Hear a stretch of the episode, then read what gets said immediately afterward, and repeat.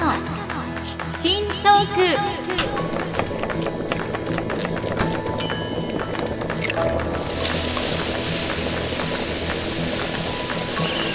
アスカのキッチントークは私のキッチンから皆さんにハッピーとスパイスをお届けするプログラムです。Now let's get started. ハロー。前田アスカです。皆さんお元気ですか？アスカのキッチントークエピソード175です。さあ今日は三重県鳥羽市にある鳥羽水族館のお話をしたいと思います。鳥羽水族館は飼育種類数が日本一という水族館で以前から行ってみたいなって思ってたんです。それで2022年のお正月伊勢を旅した時に足を運んできました。そこにはなんと飼育するのがとても難しいと言われているジュゴンがいるということでワクワクしながら向かいました。人魚のモデルにもなったと言われるジュゴン。さてどんな様子だったんでしょうか？それともう一つ水族館つながりで台湾の国立海洋生物博物館のことにも触れたいと思います。実は私そこに泊まってベルーガと一緒に眠ったことがあるんです。そんなエピソードもご紹介させてください。では皆さん忙しい手を少しだけ止めて一緒に一息入れましょう。今日はキッチンカウンターの向かい側に座っているような感じでこの番組を聞いていただければ嬉しいです。アスカのキッチントーク今回もハッピーな香りがあなたのもとへ届きますように。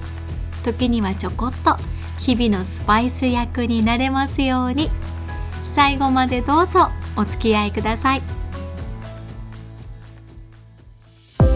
三重県伊勢市から車でおよそ30分。鳥羽市は気候も温暖で風光明媚なリアス式海岸が特徴の観光地です。バードの鳥に羽と書いて鳥羽市となりますがここは市全体が伊勢志摩国立公園に位置していまして美しい里海やリアス式海岸が特徴の地域です。私の住む石川県の輪島には海女んの文化がありますけれど鳥羽市にはなんと2000年も前から海女んの文化が受け継がれているそうなんですね。訪れてみると気候も温暖で釣りやマリンレジャーを楽しんだり遊覧船で湾を巡ったりできて南国のリゾート地のような雰囲気がありました。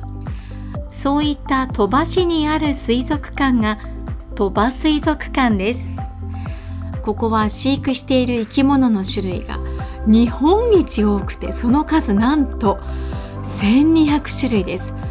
半日では見切れないぐらいの水族館でした。見応えありましたね。そんな鳥羽水族館にはここならではの目玉があります。それは日本で唯一人魚のモデルになったジュゴンを飼育しているということなんです。調べてみますとジュゴンは哺乳類で海牛類の仲間です。授乳する様子が人に見えることから人魚のモデルになったと言われているんですよね。今私まさに娘に授乳中なのでとても親近感が湧きました。かつては沖縄の海にもかなりの数のジュゴンがいたそうですが現在では50頭以下なんだそうです。絶滅が危惧されている生き物となっています。ジュゴンの性格はおとなしくてとても神経質。音や光にも敏感なんだとか。なので飼育は非常に難しいと言われていまして世界ではこの鳥羽水族館とオーストラリアのシドニー水族館にしかいないということですよ。鳥羽水族館にいるジュゴンのメスセレナちゃん。は1987年4月にフィリピンから鳥羽水族館へやってきました。全長2.6メートル体重379キロ。大きかったですよ。推定年齢は2018年9月の時点で32歳。2018年に飼育日数の世界記録を樹立していまして記録を更新し続け現在2022年2月となっています。世界で飼育されているジュゴンの中では一番長生きしているんだそうですね。すごいことです。ジュゴンは草食です。でセレナちゃんはね1日30キロもの海藻を食べるんだそうです。すごい量じゃないですか。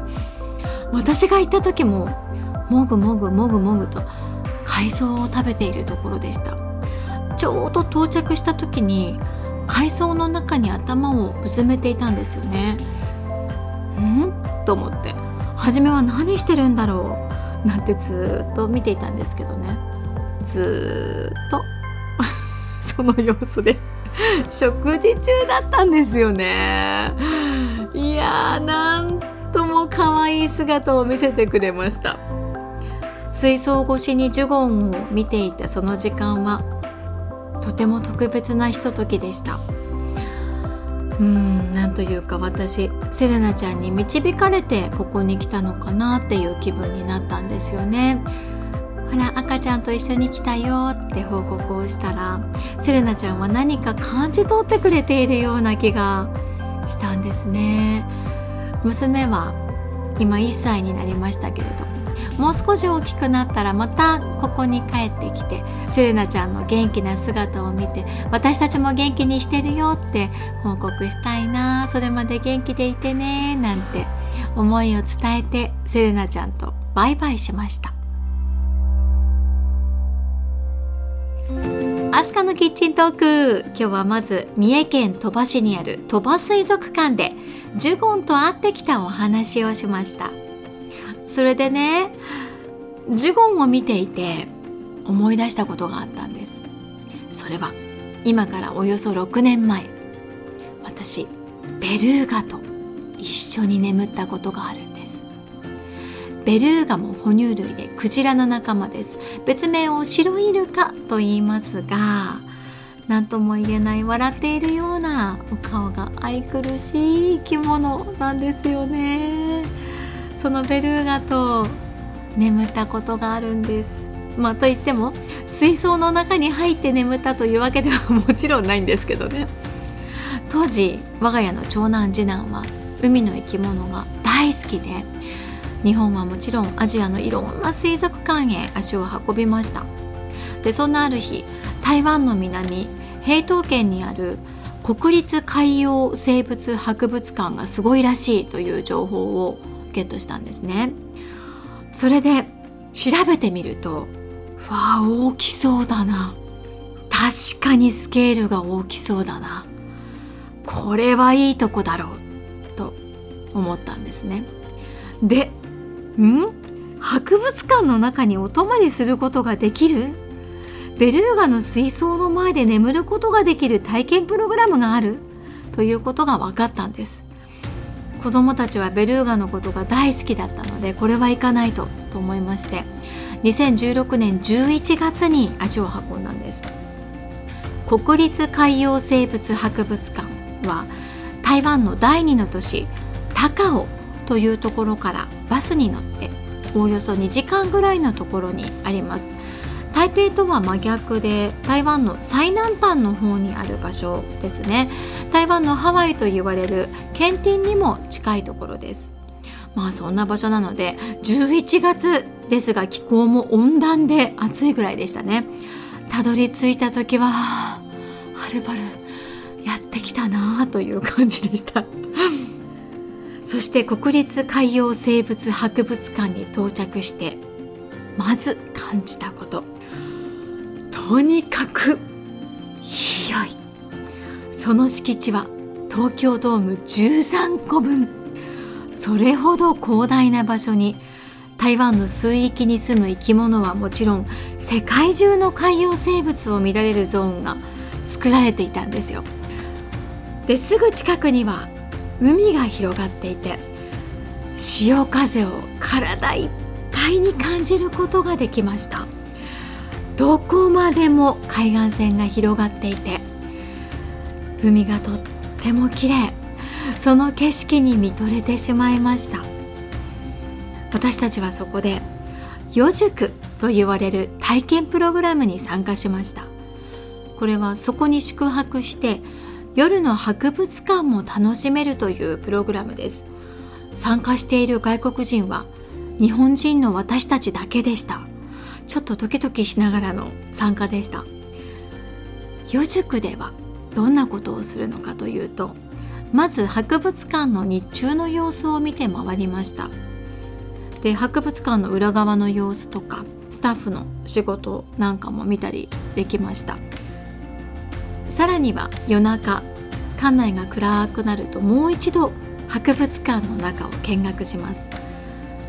ライトで照らしながら夜の生き物の様子を見学できたんですよね。昼間とは全然違った表情を見ることができました。興味深かったです。で夜塾は翌日の午前中までのステイなんですが夜ご飯にお夜食朝ごはんとまあいろいろついてきました。ワークショップなんかもありましたし終始子どもたちが大喜びでした。でそんな中でやっぱり一番テンションが上がったのは就寝時間です。博物館が用意してくれた布団を好きな場所に敷いて眠っていいですよとなるんですけど私たちはベルーガが悠々と泳ぐ様子が見られる場所を陣取りました。消灯していますから辺りは暗いんですけれどぼーっと水槽のところだけ明かりが浮かび上がっているんですよね。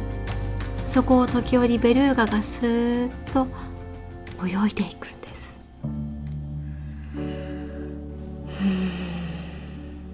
何でしょう。本当に神秘的な光景でした。今でも脳裏に浮かびます。ずっと見ていたいなって。まるで自分がベルーガと一緒に泳いでいるような気分になるそんな光景だったんですよね。なんていうか思い出しても込み上げてくるものがありますちょっとその時もねなんとなく泣きそうになるぐらいなんていうか金銭をくすぐるもの心の金銭をくすぐるものがあったんですよね。そんな様子を見ながら子供たちといつしか眠りにつきました。そうあの時も次男の授乳中だったなーって懐かしく思い出されます。そして朝のことです。遠くの方から音が聞こえてくるんですよね。何の音かなまるで海の底にいるみたい。そう思って目が覚めました。寝起きなのであれ？私どこにいるんだっけ？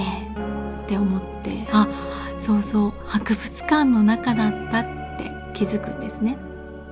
すると静まり返った館内の向こう側から細くて澄んだ声で何かを呼ぶ音が何度も聞こえてくるんです。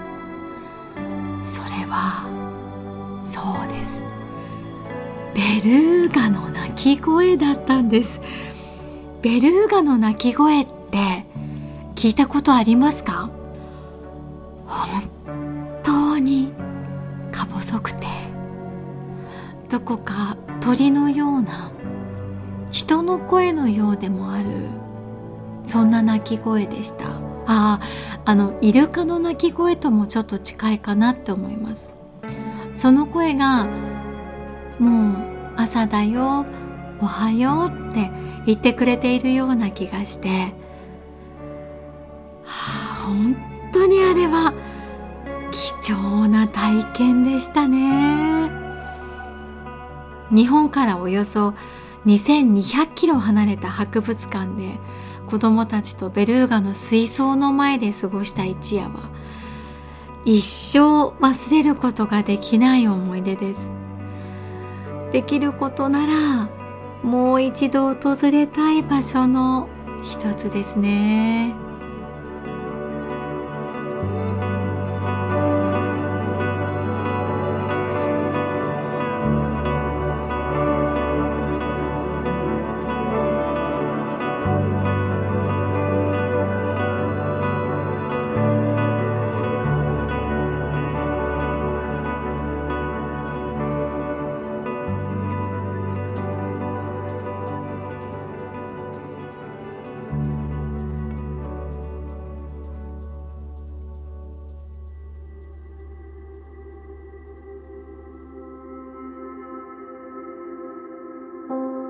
アスカのキッチントークエピソード175エンディングの時間です。